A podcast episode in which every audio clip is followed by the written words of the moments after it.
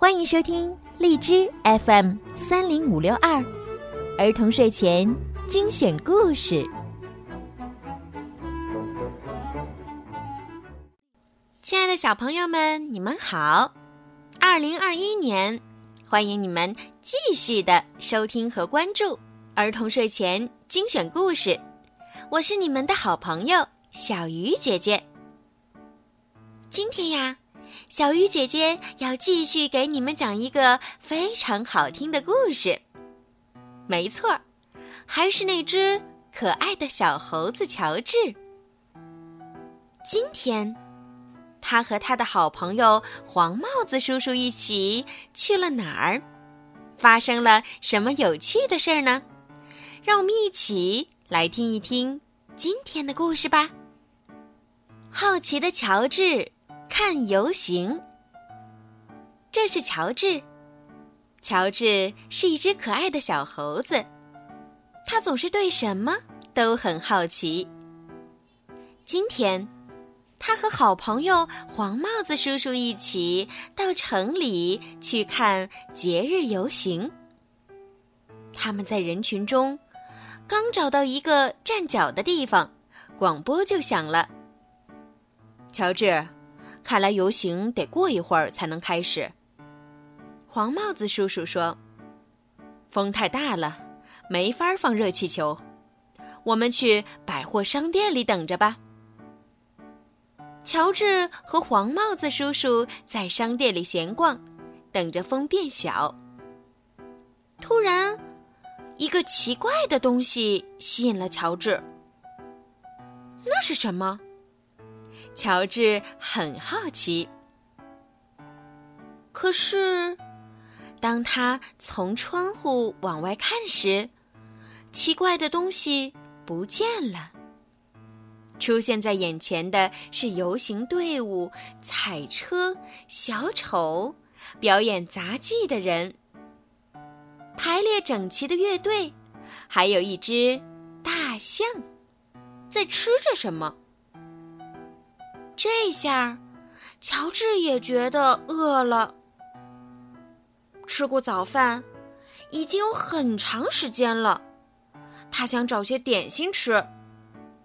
咦，树上挂着好吃的东西，看上去像在热带森林里吃过的鲜果子。乔治是一只小猴子，多幸运呀！他轻轻一跃，就跳出窗户，落到了树上。他使劲儿的拉呀拽呀，却一个也弄不下来。果子不够新鲜。其实啊，那不是真果子。乔治不知道。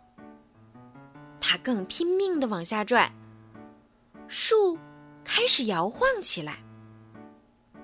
突然，咔嚓一声，咣当，树倒了，乔治摔下来，果子掉了一地。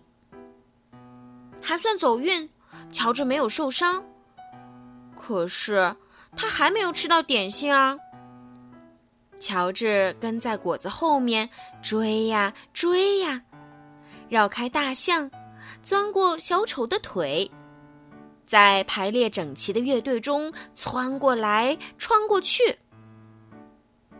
哎呀，我的队形！乐队指挥喊道。我完美的队形都被你破坏了。他追着乔治跑过了整整一条街，来到街角。可是他跑得不够快。乔治在哪儿呢？不一会儿，他追烦了，回去整理队形了。他弄不清那只小猴子逃到哪儿去了。到处都不见乔治的影子，乔治也弄不清跑到哪儿来了，果子也不见了。忙活了一通，点心丢了，自己还迷了路。怎么才能回到百货商店找到黄帽子叔叔呢？这时，一辆公共汽车停在了路口。乔治喜欢坐公共汽车，也许这辆车能把他带回好朋友身边。乔治嗖的一下跳到车顶上，汽车开走了。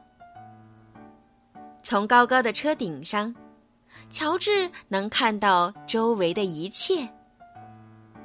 公共汽车拐了个弯儿，哎，这地方好眼熟。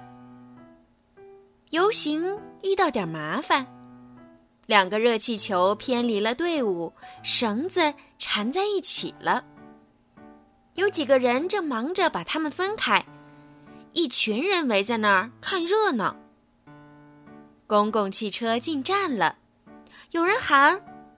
快抓住那只猴子！它破坏了我们的游行。哦，是乐队指挥，他正指着乔治呢。乔治可不想被抓住，他绝对不能从车顶上下来。想逃走，只有一条路。乔治揪住一根绳子往上爬。爬呀爬呀，越爬越高，越爬越高。他有点害怕了，双手紧紧地抓着绳子。这时，他听见有人在叫：“乔治！”原来是黄帽子叔叔，找到了他的好朋友。乔治太高兴了，黄帽子叔叔也很高兴。乔治从一根绳子游到另一根绳子，现在他觉得自己就像在热带森林里，从一根树藤荡到另一根树藤。快看，有人在下面喊起来：“那只小猴子在帮我们把热气球分开呢。”不一会儿。乔治稳稳地荡回了黄帽子叔叔的怀里。下面的人群欢呼起来，缠在一起的绳子终于解开了。乔治和他的好朋友回到街上。这时，游行正好开始了。乐队指挥已经不生气了，乔治立功了嘛？市长也来找他。乔治，听说你大闹游行队伍啊？他说：“现在总算一切都正常了。你想坐我的车去游行吗？”热气球开始移动，音乐也奏起来了。乐队排列的整整齐齐，向前行进。瞧，率领整个游行队伍的。是好奇的乔治。好啦，小朋友们，今天的故事就听到这儿了。